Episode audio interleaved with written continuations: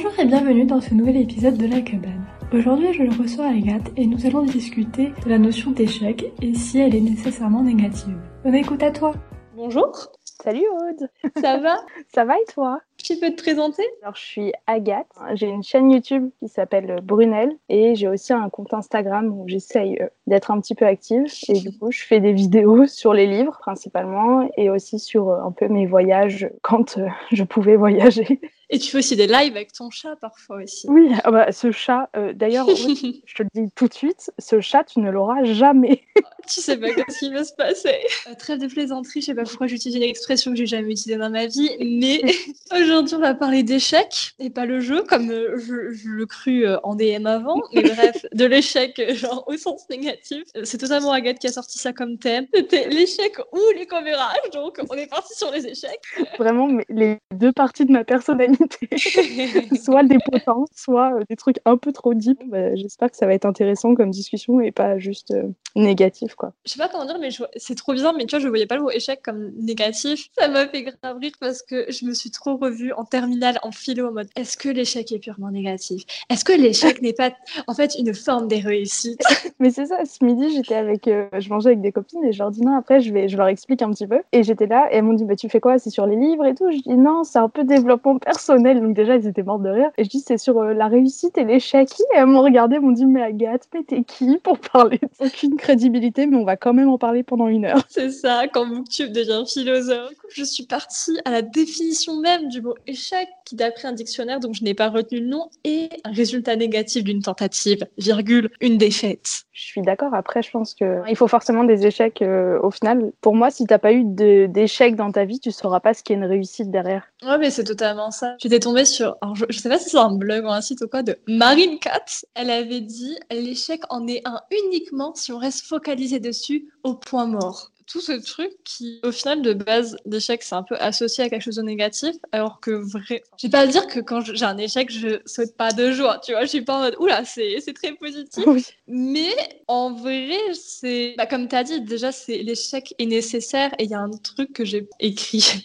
On dirait, ça est, haute philosophe. Enfin, souvent, s'il n'y a pas d'échec, c'est en fait que tu fais rien. Parce que forcément, quand tu prends la décision d'entreprendre un truc, bah, forcément, tu arrives avec la possibilité d'un échec. Et si on n'a pas, c'est que tu rien fait. Merci d'être venu à mon TED Talk. Non, non, mais je suis complètement d'accord avec toi. Je pense aussi qu'il y a cette idée que des fois, il y a des choses qu'on prend comme échec, mais c'est des choses sur lesquelles on n'a pas du tout de pouvoir finalement. Mm. Tu vois, il y a, il y a des trucs qui vont échouer dans ta vie et tu vas tout te remettre dessus, alors que si tu regardes, tu te rends compte que tu n'avais aucun contrôle sur cette situation et que l'échec, du coup, il n'est pas dû à toi, il est dû à l'ensemble des acteurs qui étaient là et de la situation en général. Euh, J'ai lu un livre, c'est le livre L'art subtil de s'en foutre. Il y a un moment où il dit que on doit, quand tu te mets des objectifs, des choses à atteindre, il faut toujours que ces choses-là, tu puisses les réaliser seul ou presque. Par exemple, il te mettait des trucs style, si ton but dans la vie c'est de devenir milliardaire, et bah c'est pas en jouant au loto que tu vas le devenir, vu que tu aucun pouvoir sur ce jeu de loto. Il faut que tu puisses avoir le contrôle sur l'ensemble de la situation et que faut que tu arrêtes d'attendre des choses et des résultats personnels là où toi de t'as pas d'emprise là-dessus.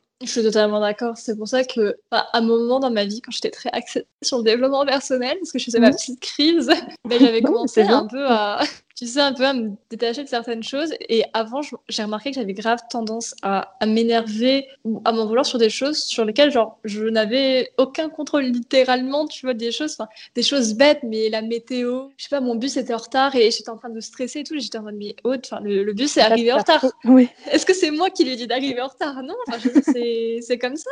Bah, des fois, tes réussites, elles vont être, euh, si tu prends l'opposé, t'as beau donner le maximum de toi, t'investir à 300%, ça rate. Enfin, ça rate pour, euh, bah, pareil, des choses externes qui arrivent et du coup, tu le prends comme un échec. Alors que si tu regardes ce que toi, t'as fait personnellement, t'as donné tout ce que tu pouvais et c'était bien. Mais bon, sur le moment, c'est un peu difficile de, de se détacher un peu de ce point de vue, tu sais. Enfin, t'es dans la situation et tu vois juste que bah, c'est la merde et Totalement. Puis même, je trouve que ça s'applique peut-être vachement aussi dans le milieu scolaire ou tout ce qui est lié à des, à des notes. Ou des fois, genre, je sais pas, tu, tu peux avoir travaillé, tu peux avoir bossé ton truc et l'avoir réussi. Mais si ton prof, je sais pas, enfin, pour X ou Y raison, il décide de mettre une mauvaise note, tu vas dire que t'as pas réussi alors qu'en soi, t'as as quand même travaillé, t'as quand même fait des recherches et tout. Enfin, en soi, c'est pas un échec, mais vu que la note le reflète, ouais, et complètement. c'est ça, ça se tourne négativement alors qu'en soi c'est ça reflète pas forcément tes efforts et c'est ce que j'avais vu un peu dans un autre article dont je n'ai pas noter le nom, mais c'était que, en fait, cette peur de l'échec, je pense que c'est un truc qui est assez culturel dans la société française, c'est qu'on est très axé là-dessus avec les, bah, les notes et tout, alors que quand tu prends d'autres pays, enfin surtout peut-être les pays nordiques et en Angleterre, tu vois,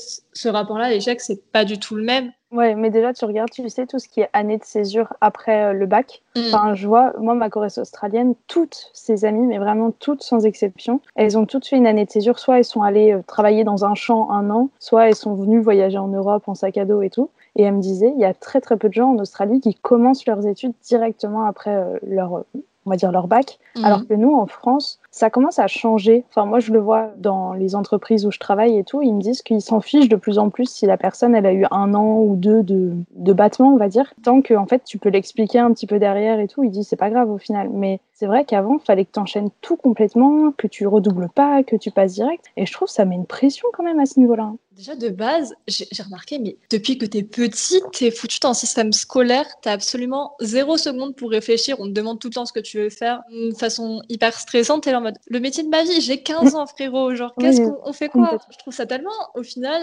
limite logique qu'on ait une pause pour réfléchir après bah, l'étape au moins lycée, parce que au final, toute notre vie, elle a un peu. Ça s'est enchaîné, tu vois, c'était juste, on prenait la classe supérieure et tu pouvais aimer un truc, mais je sais que par exemple, bah, moi à l'époque, à l'époque, oula. Euh, Mais tu vois, genre, j'aimais bien l'art, mais j'avais ce truc de me dire, ouais, je, je vais pas aller dans une filière euh, spéciale artistique parce que, voilà, je suis jeune, j'ai 15 ans, je sais pas si ce que c'est hyper spécifique, donc je savais pas si vraiment euh, j'allais pas devenir, euh, je sais pas, médecin le lendemain. Et au final, du coup, je l'ai pas fait, mais c'est des trucs, tu peux, il y a des gens, ils sont sûrs de ce qu'ils veulent faire à 15 ans, mais je pense que c'est clairement pas la majorité. C'est, je sais pas, c'est hyper stressant de, t'as tout qui s'enchaîne et, genre, on t'angoisse pour une année, genre, une année, c'est quoi? Enfin, c'est rien. Mais euh, oui, quand tu regardes au final sur ta vie en entier, puis souvent en plus tu fais des études, bon, tu fais, on va dire en général la règle, et c'est totalement bête, hein, mais c'est tu fais au moins une licence ou trois ans, donc tu vois, une année sur trois ans, tu peux prendre une année de, de recul finalement. Moi je le vois comme ça. C'est une année où tu fais une sorte de pause pour faire un point où tu en es, tu as fini tes études obligatoires et tu t'apprêtes à choisir là cette fois-ci une voie que toi tu peux décider entièrement comme tu veux. Moi j'ai un, exemple autour de moi qui est, je trouve le meilleur exemple, c'est mon amie, elle s'appelle Nell, peut-être qu'elle écoutera ce, podcast. elle a toujours enchaîné toutes ses études et à chaque fois que tu lui demandais euh, qu'est-ce que tu veux faire plus tard, elle disait toujours je sais pas, je sais pas, je sais pas. Et elle a fini son bac littéraire et elle est partie un an en Angleterre pour euh, juste elle a appris l'anglais là-bas. Je te jure, j'ai jamais vu un meilleur glow-up que ça. Elle est revenue mais totalement changée et depuis elle sait ce qu'elle veut faire et elle avance et c'était la meilleure décision de sa vie, je pense, de prendre cette année pour réfléchir au lieu de, se précipiter dans des études et de pas choisir ce que tu veux faire. Dans le système, enfin, en tout cas moi c'était comme ça. Je sais que maintenant c'est un peu évolué. Tu peux un peu plus choisir tes options. Si tu étais en général, en tout cas, tu n'avais que trois chemins. Tu avais euh, littéraire, économique, scientifique c'est plus ou moins varié, mais ça reste quand même que trois choix. T'as pas forcément accès à tout. C'est encore vachement guidé, alors que pour moi, la, fac, c'était vraiment, enfin, pour la première fois, en fait, t'avais un peu ce truc de choisir vraiment ce que tu voulais toi. Mais après, tu as cette idée derrière où tu te dis, il faut que je trouve un métier. Et ça, moi, je trouve, c'est une pression qu'on a quand on est étudiant. C'est, hmm. euh, je, je peux pas, enfin, il y a une différence entre ma passion et mon métier. Et je trouve ça hmm. génial de faire un métier passion. Mais en même temps, je pense que ça doit être difficile mais dans le sens où tu penses que la passion c'est pour le plaisir et que ta passion te mettra jamais euh, du beurre dans les épinards quoi. Ça dépend, mais c'est vrai que les passions, même que ça soit du sport ou quoi, il faut souvent être, on va dire, dans une sorte de pourcentage assez euh, haut pour en, gagner ta vie. Moi, on m'a toujours dit, choisis un domaine en général et pas une fiche métier. Mm. C'est pour ça que je me suis orientée vers le commerce, parce que bon, déjà, je me suis dit, il y aura toujours du capitalisme. Ah Là-dessus, ça devrait voilà, être plutôt viable. Mais aussi parce que je me suis dit, voilà, avec toutes les petites entreprises qui se développent, enfin, pour moi, le commerce, ça existera toujours. Donc, c'est pour ça que je me suis dit, mm. je vais partir là-dedans. Et au final, je suis pas du tout dans ces matières aujourd'hui, mais le principe même, c'était ça, et, puis on verra ce que ça donne au final. J'ai l'impression que j'ai, comment dire, un regard surtout à force de, faire des études, d'arrêter d'aller là et tout, mais tu vois, pour avoir été un, peu en école de communication, du coup, c'est vrai qu'il y a, c'est tellement large, tu peux faire tellement, t'as as tellement de trucs. Avant de commencer mon alternance, j'étais persuadée de vouloir aller dans du marketing, mm. et puis là, je suis dans les ressources humaines et euh, la RSE, qui est genre, en gros, c'est la responsabilité sociétale de l'entreprise, et ça me plaît énormément Donc finalement, je me dis pourquoi pas faire un master là-dedans? Mais tu sais, c'est toujours en mode, mais j'arrive pas à faire des choix et je me dis, imagine, je fais le mauvais choix. Et bah là, pour revenir au sujet de l'échec, je le verrais comme un échec de me dire, à ce moment-là, t'as pas pris la bonne décision et du coup, ça a tout fichu en l'air. Mais après, déjà, est-ce que tu peux savoir si c'est la bonne décision ou pas, tu vois? Ah bah non, tant que t'as pas essayé, ça, ça repose la question de faut se lancer. Et... Même si t'essayes plein de choses, tu vois, t'as jamais vraiment quelqu'un qui vient toquer à ta porte et te dire, tu vois, genre ça, c'est la bonne, bonne décision. Enfin, tu, tu sais pas, genre peut-être tu vas faire ça 5 ans et au bout de 5 ans, tu seras en mode, ah non, en fait, euh, je veux élever des escargots. on sait pas. Mais en général, je pense que tu dois le ressentir. Comment, comment tu perçois le fait d'avoir changé d'études comme ça? Est-ce que tu le vois comme un échec ou au contraire comme une réussite d'avoir réussi à te dire, je, je, ne me plais pas dans ces filières-là, je dois arrêter pour moi, quoi? Bah, En fait, moi déjà, je me vois vraiment comme une personne très. Genre, j'ai pété mon cap. Genre, littéralement, en fait, quand je suis. Enfin, au lycée, j'étais vraiment, je sais pas, euh, l'élève lambda. Le seul truc que je faisais plus ou moins à ce moment-là, et encore, c'était du montage vidéo, mais j'avais pas ma chaîne, donc vraiment, genre, j'avais euh, aucun hobby, j'avais rien. Genre, j'étais vraiment le truc lambda en plein milieu. Je viens de Lorraine, et du coup, bah après, genre, j'ai un peu pété mon plomb. Je suis arrivée à Bordeaux, et je sais pas, j'étais vraiment dans un optique de maintenant. Genre, c'est bon, là, j'ai fini le lycée, maintenant, je fais plus un seul truc, même 15 secondes, d'un truc qui me plaît pas. Et du coup, bah, je suis arrivée à la fac, j'étais en LEA anglais-russe, donc moi, bon, je sais pas, je pris russe, j'étais en mode, oh, c'est fun, le russe, c'est bien. et en fait, le problème, c'est que à la rentrée de la rentrée de ça, on nous avait dit, bon, bah, LEA, c'est genre un tiers d'économie, un tiers d'anglais et un tiers de la seconde langue. moi, je me suis bon, bah, ok, moi, je viens de finir ES, moi, j'aime bien l'économie, enfin, tout va bien. Ça va le faire, oui.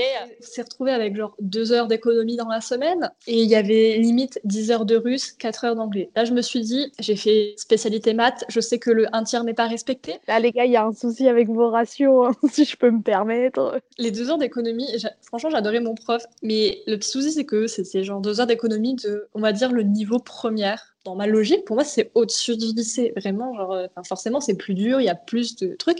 Alors que, mais, mais pas du tout. Genre, je comprenais pas. Genre, en anglais, on revoyait le français, euh, le français, le, présent. Genre, là, en LCE, on avait, on avait le droit d'écrire une introduction. Genre, c'est tout. On n'avait même pas d'essai ou quoi à faire. On n'écrivait rien. Vraiment, j'étais paumée. Puis, entre-temps, euh, on va dire, de mon côté de ma vie personnelle, c'était un peu compliqué. Genre, au bout d'un mois, je me suis retrouvée sans logement. Je suis partie vivre ailleurs. Mais, genre, du coup, j'étais à plus d'une heure de, bah, de ma fac. Mais mais bref, du coup, bah après, bah, c'est là du coup j'ai eu mon année sabbatique un peu euh, pas trop par choix pour le coup. En vrai, franchement, je suis contente parce que je sais que, bah, tu vois, par rapport à la question de l'échec, un peu les adultes autour de moi, de type euh, mes parents, tu vois, ils l'associent plus à une année perdue. Moi, ça va, je la vois pas du tout comme ça. Moi, je suis assez chill là-dessus. Je pense que j'en avais besoin, tu vois, je sais que j'ai beaucoup appris et que ça va à partir de ce moment-là où j'ai un peu commencé juste à me construire, à commencer ma chaîne YouTube, justement. C'était pas du tout l'année la plus facile de ma vie, clairement pas facilement, je passais 10 euh, heures sur plus de 10 heures sur mes montages, à être derrière mes trucs et tout, parce que ben, c'était genre euh,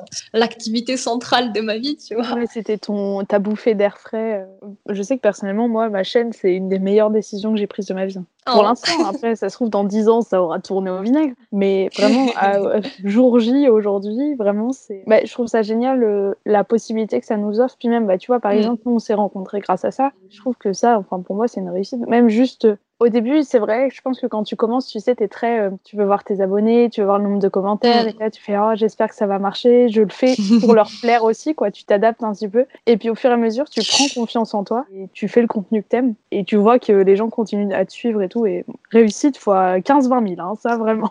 Tellement mignon. Genre, vraiment, genre, les rencontres que ça t'apporte, c'est. J'adore le concept. Et du coup, oui, bah, en fait, en gros, après ça, moi, je faisais un peu ma petite vie. Des fois, je revenais chez mes parents. Enfin, bref. Et en gros, bah, moi, je me suis dit, parce que de base, je me suis pas dit, bon, bah, je sais pas, genre, je vais faire un truc. Je me suis juste dit, bon, bah, l'année prochaine, je repostule. Bon, là, je faisais ma petite liste, je, je revoyais tout. Hein. Là, je je tourne en, psycho, où je vais, enfin, bref. Et d'un autre coin de ma tête, tu vois, je voyais un peu les écoles. Et vu que je faisais beaucoup de montage vidéo et tout, je me suis dit, bon, bah, les écoles de com et tout, ça a l'air bien. Sauf que, en vrai, moi, j'en avais absolument jamais parlé à mes parents parce que je savais les prix et j'étais en mode. Euh, en fait, ils m'en avaient jamais parlé. Donc moi, je me suis juste dit, bah, c'est pas une possibilité. Je me retrouve dans cette école-là et pareil que la fac, je me disais, bah, je passe à un niveau au-dessus, machin et tout. Oh, bah, ça a été un petit peu euh, catastrophique. Enfin, vraiment, au début, j'avais peur de. Les écoles de com, t'as vraiment. Enfin, c'est toi très bien. De base, je voulais faire de la com et on m'a mhm. dit, va d'abord dans du commerce et après, tu te spécialiseras dans de la com. Mais on m'a toujours dit, fais pas que de la com. Genre, essaye d'avoir mhm. un background. Comment j'ai Moi, j'ai une histoire, j'ai un background. et du coup, c'est ce que j'avais fait et je vois mes potes qui sont en école de com et c'est vrai que ça a l'air un petit peu plus compliqué à, gérer au niveau avenir, quoi. Bah, surtout en ce moment. Les centres de valeur de l'école et les cours que j'ai eus, j'ai vite déchanté. On dirait un, reportage sur un 12 et là, c'est le début de la fin. Enfin, j'en avais fait une vidéo, mais pour donner un ordre d'idée, genre par exemple, mon prof d'économie. Alors déjà, personnellement, genre, je pense que je le. Ah. ah bah, bah qu'est-ce bah, donc C'était le genre de mec qui disait bon, je vais pas te donner mon avis, mais il te donnait son avis et c'était des trucs. Tu ah. sentais que c'était un peu orienté politique. Forcément, je me retrouvais que dans des trucs genre un peu tirés de droite et tout. J'étais un oh, fuck. Et du coup, bah bon déjà ça, ça m'énervait, mais au-delà de ça, genre vraiment, en, bah, tout le temps où je suis restée, j'apprenais rien. Au tout début, on revoyait encore une fois des trucs que j'avais vus au lycée, mais là, on voyait genre le schéma de l'offre et la demande. Genre c'est littéralement, euh, enfin c'est une croix quoi. T'as l'offre, t'as la demande. C'est la seconde. mais quand je te dis qu'il a mis deux heures à nous en parler, mais genre c'est pas genre exagéré. Il a vraiment pris deux heures et en fait il oh, disait une phrase en mode l'offre coupe la demande et après il te disait la même phrase mais redit la demande coupe l'offre. enfin parce que moi je sais que dans mon école à la fin de chaque semestre, parce que du coup euh, j'ai des cours différents chaque semestre, du coup moi je reçois une note du prof par rapport bah, à mes partiels, à tous mes devoirs et tout, et moi je dois aussi noter le prof par rapport à son contenu. Mais non. Son truc. Je sais que notamment quand j'étais à Singapour, j'ai eu un prof de finance qui était, pour rien mentir, j'ai dormi vraiment bien pendant ses cours.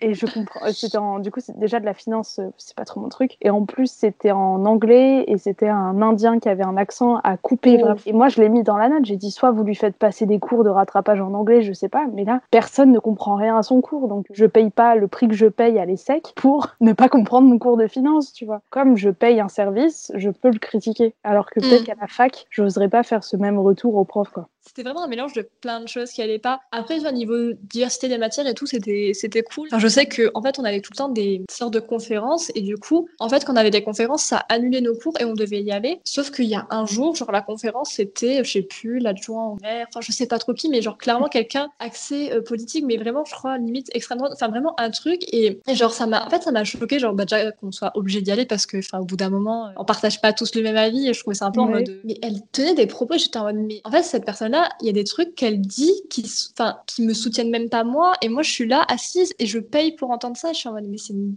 genre, c'est une, une, blague. Voilà, enfin, c'est pareil, genre, j'avais fait un vlog des partiels.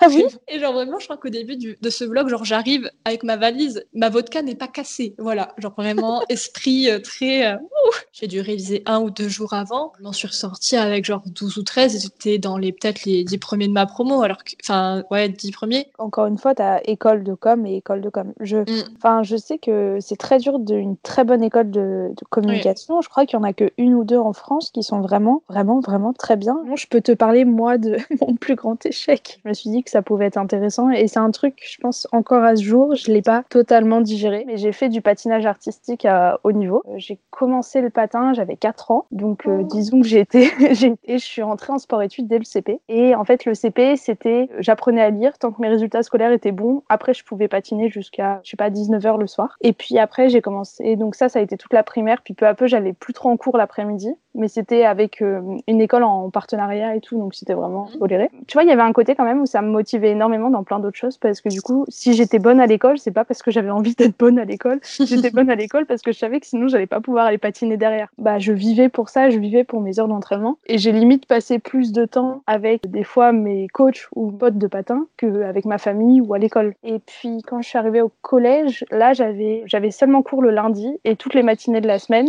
Et sinon, je passais toutes mes après-midi dans une patinoire. Et je m'entraînais ouais, plus de 20 heures par semaine. Et c'est à ce moment-là où tu sais, il y a le choix qui devait commencer à se faire de est-ce que tu continues tes études ou est-ce que tu arrêtes et tu pars en cours d'entraînement ou ce genre de choses. Moi, j'ai des parents qui ont toujours dit tu fais des études. Euh, et j'étais d'accord avec eux parce que quand tu regardes, tu vois, sur les statistiques en France, il y a très très peu de personnes qui, qui percent. Au fil du temps, tu vois que si tu devais percer, tu devrais déjà être à tel niveau à 11 ans, 12 ans, 13 ans. Tu vois, quand j'y repense, je me dis, mais j'étais qu'une enfant et j'avais tout ça sur euh, les épaules, mm. mais parce que c'était une passion, mais c'était quand même, il y avait certains trucs qui étaient malsains. J'avais des coachs adorables et d'autres euh, pas vraiment.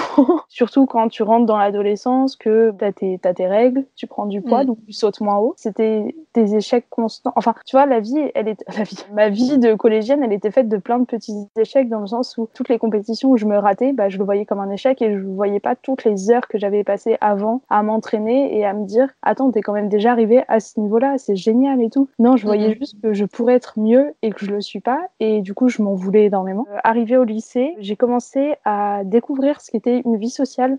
Clairement, le lycée tolérait pas les mêmes horaires qu'au collège en sport-études. J'allais, euh, j'avais des entraînements. Enfin là, mon rythme de vie, c'était n'importe quoi. J'avais mes, mes heures de cours habituelles. La seule chose que j'avais pu faire sauter, c'était l'EPS. Enfin, j'avais quand même tout le reste de l'emploi du temps pareil et toujours mes 20 heures d'entraînement par semaine. Oh, et là, j'ai fait une blessure de fatigue. Mais avant ça, en fait, je commençais à découvrir, bah, du coup, j'avais des potes en dehors du patin. Avant, jamais j'avais été à des soirées euh, étudiantes ou quoi, parce que bah, tous mes week-ends, je les passais en camp d'entraînement ou des choses comme ça. Et là, tu sais, je commençais à me rendre compte de la vie que j'aurais pu avoir au collège. Bon, je te dis pas que c'est au collège que tu fais des, des... soirées, mais dans le sens où je me disais, punaise, genre, j'ai jamais connu, moi, ce truc où tu passes le samedi après mon ville à rien faire et juste traîner avec un skateboard, tu vois, des trucs comme ça. Là, j'ai été blessée pendant l'été et en plus, une blessure totalement débile, même pas sur la glace, c'était pendant, parce qu'on n'avait pas juste des entraînements sur glace, on avait des entraînements de préparation physique à côté. Et je me suis blessée là et je me suis fait du coup une entorse à la cheville avec arrachement des ligaments. On me l'a tout de suite dit, on m'a dit ça aurait été mieux si tu t'étais cassé la cheville parce que entorse c'est difficile et en plus là tu t'es arraché les ligaments. Euh, j'ai passé un bon été de merde, on va pas se mentir.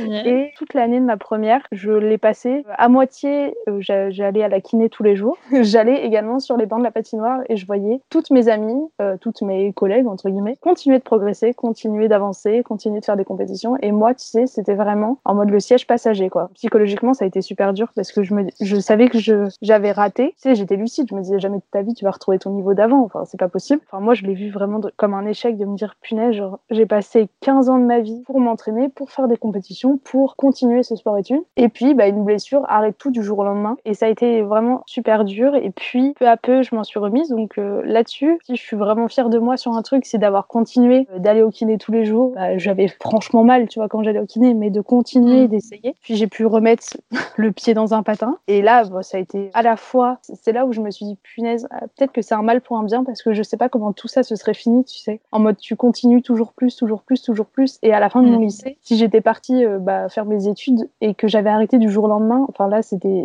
c'était vraiment une drogue, hein, le sport. Ça aurait été, ça aurait été horrible. Donc là, en fait, du coup, ça m'a permis de, l'année de ma terminale de patiner, mais que deux jours ou trois par semaine parce que ma cheville, elle pouvait pas tolérer plus. Et de patiner, j'avais retrouvé en fait ce truc vraiment de plaisir. Et c'est mm. là où je me suis dit, en fait, ces derniers temps, t'as beau adorer un truc et c'est ta passion, quand t'en fais en compétition et que t'en fais depuis aussi longtemps, c'est plus, tu prends plus forcément du plaisir à chaque entraînement, à chaque, enfin, quand tu te défonces les fesses en tombant sur la glace, c'est pas forcément du plaisir. J'ai retrouvé ce truc à la fin de me dire, ok, là, je le fais pour moi, pour, à chaque entraînement, j'y allais pour m'éclater. Et finalement, du coup, tu vois, dans un sens, c'est un échec, mais en même temps, la fin fait que ça a été une belle fin à toute cette expérience qui a duré bah, toute ma vie, j'ai l'impression. Bah après, en soi, je trouve c'est hyper délicat parce que dans ça, tu vois, même si t'allais continuer, en soi, t'aurais jamais pu attendre le meilleur parce qu'il y a toujours, un moment, je sais pas, ton score était, aurait été battu ou quoi, t'aurais toujours dû faire plus. Je pense, tu vois, c'est aussi des fois la réaction qu'on a avec, enfin, notre corps, des fois, il a un peu sa façon de s'exprimer et de dire genre stop, genre là, c'est bon, genre t'as trop fait. Genre... C'était vraiment ça. C'était, euh, tu veux attraper partout? Bah tiens.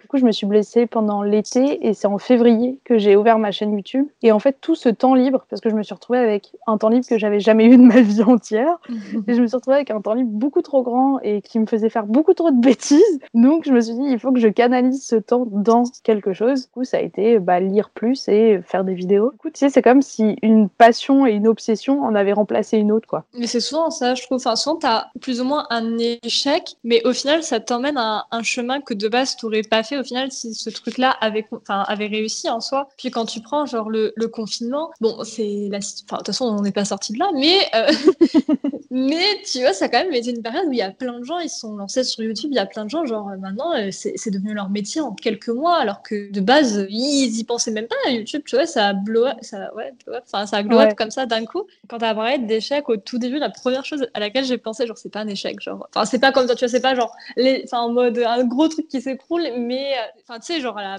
période lycée, je voyais tout le monde passer le, le code, le permis et tout, et du coup, genre, mais tu vois, c'était des trucs vraiment à la con parce que, tu sais, on était décalé de plusieurs mois. Et du coup, les gens de 17 ans et demi, ils avaient déjà leur permis. Il y avait des gens de ma classe qui venaient déjà en voiture. Et moi, j'étais en mode, oh mon Dieu, j'ai 17 ans et j'ai pas le code. Oh là là. Genre, du coup, j'ai passé mon code, blablabla. Et en fait, j'ai eu mes heures de conduite qui étaient un petit peu laborieuses. J'ai eu plusieurs moniteurs. Et en fait, genre, mon premier moniteur était nul. J'ai appris les mauvaises bases. Et après, bah, au final, les autres moniteurs que j'ai appris, j'avais pas les bonnes bases. Et enfin, bref, c'était pas une L'auto-école n'était pas dingos, dingos non plus. Toi, t'as un talent pour tomber sur les trucs pas ouf, quoi, finalement. j'avais fini la conduite accompagnée, qu'on avait un petit peu accéléré avec mon père, parce qu'en gros, c'était en 2017. Et donc, en gros, je savais qu'après l'été, j'allais à Bordeaux. Et clairement, on avait payé l'école, enfin, l'auto-école en Lorraine. Donc, clairement, j'allais pas revenir pour les heures de conduite. J'allais pas ne pas le passer et j'allais pas le passer à Bordeaux. Donc, en fait, on a accéléré le truc, alors que bon, bah, clairement, euh, mes skills de conduite étaient euh, au plus bas. Pour donner un ordre d'idée, avec l'auto-école, on m'avait jamais emmené sur l'autoroute et mon père, à chaque fois, euh, limite, il faisait pas une crise de panique quand il roulait avec moi. Et du coup, au final, on a un peu forcé, c'est pour que j'ai une date de permis et tout, bah, pour le passer. Et genre vraiment, ce jour-là, mais j'avais le, parcours le plus facile. Genre vraiment, mais tout pété. J'ai jamais vu un truc aussi facile. La, la manœuvre, c'était un truc en ligne droite. Enfin, vraiment. En fait, je l'ai pas eu parce que ma monitrice a freiné. En fait, dans mon auto-école, enfin celle-là, souvent elle donne jamais le permis, mais c'est qu'elle a, en fait, elle a l'air hyper stressée. Elle voit un, potentiel danger, elle freine, mais alors qu'en soi, j'aurais eu le temps moi-même de freiner. Enfin bref, c'est elle qui elle fait. Laisse pas essayer. Ouais. Genre vraiment, j'étais dans dans un mood, j'étais mais ça y est, c'est la fin de ma vie. vraiment, je suis rentrée, mais genre, je suis restée enfermée dans ma chambre. Du coup, je suis partie à Bordeaux, tout ça. Parce que mon, du coup, mon permis, c'était mes parents qui le payaient. Et du coup, en fait, genre, j'aurais pris de l'argent. Je suis allée m'inscrire dans une auto-école à côté de ma fac. Et genre là, je me suis dit, mais en fait, c'était enfin, tellement bien. Je ne dirais pas ça, mais en fait, j'étais tellement contente d'avoir échoué parce qu'en fait, mon auto-école, du coup, en Lorraine, elle était vachement, euh, enfin, il m'encourageait pas et je me sentais pas en confiance. Alors que quand je suis arrivée à, celle où j'étais à Bordeaux, vraiment, le, la première heure, forcément, c'est un, test pour savoir ben, si tu sais rouler, enfin, plus ou moins pour évaluer, tu vois. Le moniteur, il me regarde, il me fait, mais tu sais rouler? Moi, j'étais en pardon? Genre, limite, j'allais pleurer, tu sais. J'étais en mode, quoi? Tu trouves, t'es sûr Mais après, tu vois, je, je sais que j'ai repris des heures de conduite parce que je savais que par contre, les, les manœuvres, ça, c'était un truc vraiment, euh, je méprise pas. Tu vois, j'étais vraiment, on va dire, encouragée et soutenue. Et en fait, je me dis, mais si j'avais mon, premier, mon permis de la première fois, genre, en fait, j'aurais eu tellement pas confiance en moi dans la voiture que j'aurais été beaucoup plus apte à faire des accidents tes capacités euh, à proprement parler, elles n'avaient pas tellement changé. C'est surtout ta confiance en toi et la manière dont toi tu mm. te voyais conduire qui a totalement évolué. Euh, comme quoi, à 17 ans, c'était genre vraiment l'obsession de ma vie d'avoir le permis. Je l'ai eu en décembre 2017 et je n'ai plus jamais roulé depuis. J'ai pas de voiture. Je m'en suis jamais servi. Voilà, bisous. Et est-ce que tu penses que, tu vois, les échecs jusqu'à maintenant, on parle d'échecs dans des situations ou des choses où, euh, pour nous, on a eu un échec, mais est-ce que tu penses ou est-ce que tu as déjà eu des échecs aussi vis-à-vis -vis de personnes? Niveau amitié, j'ai jamais eu vraiment. Il y a eu des trucs un peu bizarres, mais ça allait. Il y a juste encore, à la limite, une personne, tu vois, qui m'a un peu genre ghost du jour au lendemain. Et je l'ai pas vraiment pris comme un échec parce que, bon, bah, en soi, genre, je voyais un peu, genre, on va dire, nos chemins s'éloigner, tu vois. Donc, en soi, je suis bon. C'était l'ordre des Même en relation amoureuse ou quoi, en soi, enfin, forcément, il y a une fin. Donc, en soi, la fin, c'est un peu plus ou moins un, un échec. Enfin, je sais que moi, ça m'a apporté beaucoup. Ça m'a apporté beaucoup de larmes aussi, mais c'est des choses. ça, vient avec. Ça m'a sorti de certains schémas. Enfin, je sais qu'avant, c'était, j'avais un rapport à ça, genre à l'amour qui était vachement assez euh, dépendant, tu vois, qui était, mhm. bah, qui était pas sain du tout. je pense que quand tu vis un truc plus ou moins, on va dire, trop codépendant, trop toxique et tout. Sur le coup, genre, ça fait très mal, mais après, au moins, genre, tu sais vraiment, tu vois les red flags et tu sais vraiment qu'est-ce qui, qu'est-ce que tu veux vraiment plus et ça te, enfin, tu vois, genre, je dis pas que tout était noir et que c'était euh, horrible, mais il y avait certaines choses qui n'étaient pas très cool et au moins genre maintenant je enfin genre je sais que c'est derrière moi et ça m'a fait en même temps grandir et je sais que enfin genre je sais ce que je veux et ce qui ne va plus on va dire enfin ce qui est plus acceptable dans une relation alors que tu vois je pense que de base si tu prends juste euh, un peu ce qu'on voit dans les films et tout il y a pas mal de comportements un peu euh, un petit peu problématiques que les gens je pense seraient prêts à accepter parce qu'ils le voient et que souvent c'est ah romantisé ça, ouais je pense que si ta relation tu veux qu'elle dure et qu'elle se passe bien et qu'elle soit saine il y a une base de respect et c'est vrai que des fois dans mm dans les films, cette notion de respect, elle est absolument pas là. Et même dans les romances. Enfin, tu vois, je peux comprendre que certaines romances te choquent complètement. Mais ça aussi, je trouve ça hyper problématique, c'est quand tu commences à être dans une relation et genre t'es que avec la personne et du coup, genre vraiment, t'as plus rien autour, genre tu fais tout que avec ça et et genre, les gens, souvent, au début, ils s'en rendent pas compte. Ils se rendent pas compte qu'ils sont noyés ou qu'ils, genre, ils voient plus, ils voient plus, qu'ils voient plus leurs potes. Et, enfin, je sais pas, à chaque fois, ça me fait trop de la peine quand, avec le recul, tu vois. Enfin, même quand tu vois que c'était proche ou quoi, t'es en mode, genre, tu sais qu'ils font de la merde, mais en même temps, genre, tu sais qu'ils vont pas t'écouter. Oui, mais moi, j'ai, enfin, je sais pas du tout le bon exemple vu que ma sœur est en relation, en relation. Elle est en couple avec son amoureux depuis, je crois que ça va faire trois ans peut-être 4, je sais plus. Il n'y a rien de plus euh, doudou et hyper sain. Et c'est vrai que bah, du coup, comme elle est autant à l'aise avec cette personne et bah, qu'elle l'aime de tout son cœur, elle a tendance à oublier et à passer tout son temps avec elle parce que pour elle, bah, c'est pas son monde. Mais voilà, je sais qu'au début, parce que du coup, ma sœur et moi, on a deux ans d'écart. Et du coup, avec Loulou, Loulou, elle a fait du patin avec moi aussi. Donc on a vraiment grandi. Enfin, on avait cette relation un peu, j'ai pas de sœur jumelle ou quoi, mais j'avais ce sentiment-là vu qu'elle était partout où j'étais. Et quand elle a eu son copain, et bah, il y a eu ce truc où tu sais, mm. j'étais plus, je dirais pas le centre de son univers parce que c'était pas le cas. J'étais plus aussi importante qu'avant et moi, je sais que je l'ai pas super bien vécu. Et je lui avais dit, je lui ai dit, mais tu sais que dès que tu as du temps libre, tu le passes avec ton amoureux et tout. Et, et, moi, comment je suis censée me positionner au milieu de tout ça? Et même, je lui disais, tes amis, j'ai l'impression que tu les vois plus et tout. Et elle s'en rendait pas compte. T'as raison, elle s'en rendait absolument pas compte. Elle disait, pour moi, c'est juste que bah, c'est devenu une des personnes les plus importantes. Et même un truc que j'avais pas pensé, mais c'est que, enfin, tu vois, moi, je suis enfant unique, donc en soi, je suis habituée, on va dire, plus ou moins à être seule. Je me rends compte qu'il y a des gens, ils ont toujours, je sais pas, genre vécu avec leurs frères et sœurs et après, je sais pas s'ils vont dans une coloc ou quoi. Au final, ils auront jamais, on va dire, grandi seuls un moment. En vrai, je trouve que c'est un peu différent parce que t'as quand même ce truc, tu sais, genre de, t'es parti en Australie. Enfin, tu vois, t'as fait quand même des trucs ouais, un bah, c'est ce que j'allais dire après. J'avais pas capté dans ma tête parce que moi, ça me, enfin, je sais pas, genre, je suis souvent seule donc ça me semblait un peu logique, mais j'ai remarqué qu'il y avait des gens, même juste, je sais pas, aller au cinéma seul, ils avaient du mal. Et je me dis, c'est un, bah, un peu triste. j'ai besoin de voir du monde et de mm. rencontrer des nouvelles personnes euh, constamment et tout. Mais euh, en même temps, j'ai un truc hyper solitaire qui des fois bah, fait un peu peur. Cette espèce de relation de euh, quand je te vois, je suis là, mais sinon, genre laisse-moi vivre, tu vois. Quand je suis partie en Australie, au final, j'avais que 18 ans. Il y a mhm. beaucoup de personnes qui m'ont dit, euh, mais moi, je me verrais pas faire ça,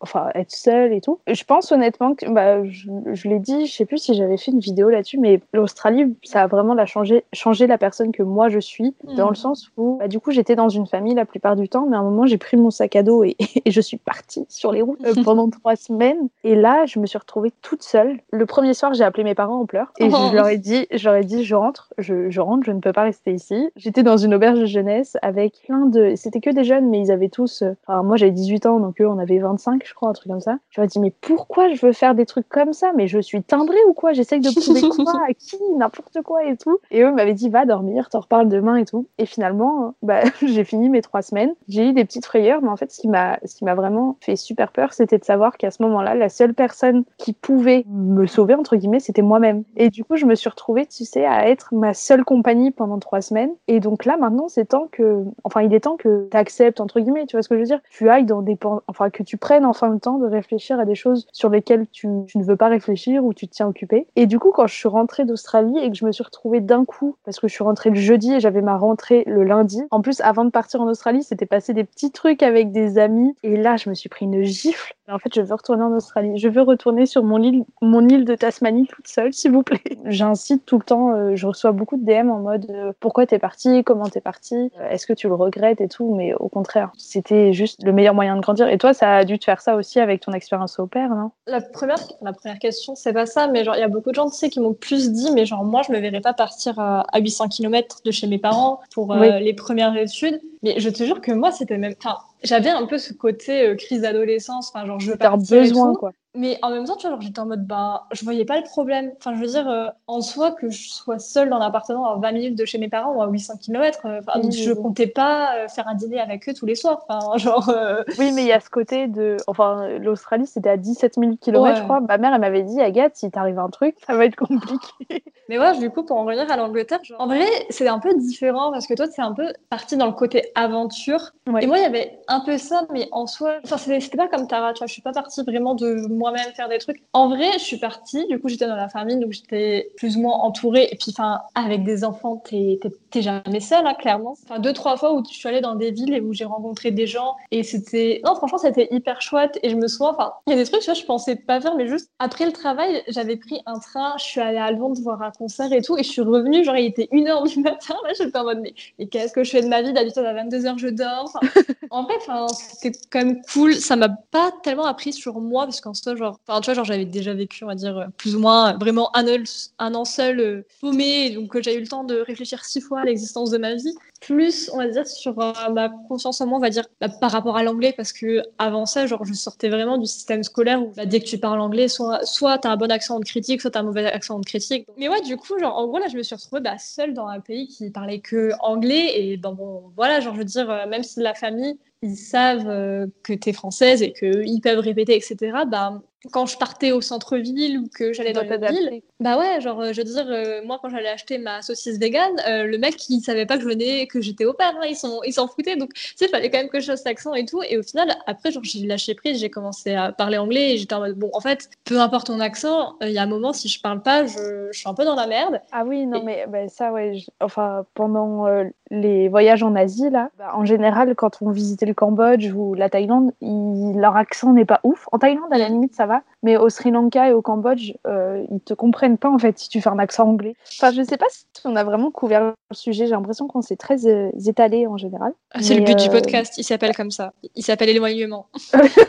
il s'appelle la cabane. Arrête. En tout cas, j'ai trouvé notre discussion hyper intéressante d'un point de vue intérieur. Je sais pas si les gens qui l'ont écouté l'ont trouvé intéressant. Vraiment, le point le plus important, c'est qu'on a tous une manière différente de voir et de considérer ce qu'est un échec. Finalement, tant que tu prends pas de la distance et que tu n'essayes pas de te mettre de ce point de vue de narrateur extérieur de ta vie, on va pas savoir comment comment il est et comment tu dois le comment tu dois le voir. J'avais vu euh, où est-ce que j'avais vu ça? Je crois que c'était une une psy que j'avais vu qui m'avait dit ça qu'en fait la vie finalement c'était comme tu sais ces lignes des trucs de des lignes de cœur là, comment ça s'appelle? Tu sais les bip bip euh, du cœur. Je sais plus comment Les battements? Ouais, enfin tu vois en gros elle me disait il y a des fois ta vie il va se passer plein de trucs géniaux. Donc tu vois la, la ligne du milieu c'est la moyenne quoi. Et quand mhm. il se passe des trucs géniaux ça monte et puis quand il se passe des trucs nuls, ça descend. Mais sache que dans tous les cas, ça finira forcément par redevenir la moyenne. Enfin, souvent, on s'en rend pas compte, mais genre, on est, on est jeune, genre, on est tellement jeune, et des fois, vraiment, on, regarde le truc en mode, ça y est, c'est le problème de notre vie, mais ah. stop. bah, en tout cas, merci beaucoup de, de m'avoir euh, proposé et invité pour euh, cet épisode. J'espère que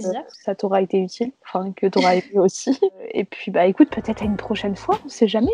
Voilà, c'est la fin de l'épisode en espérant qu'il t'aura beaucoup plu. Tu pourras lui laisser une petite note sur l'application de podcast avec laquelle tu l'écoutes. Et en attendant, tu peux aller nous laisser un petit message, un petit avis si tu en as envie sur nos réseaux sociaux qui seront dans la barre de description. Bisous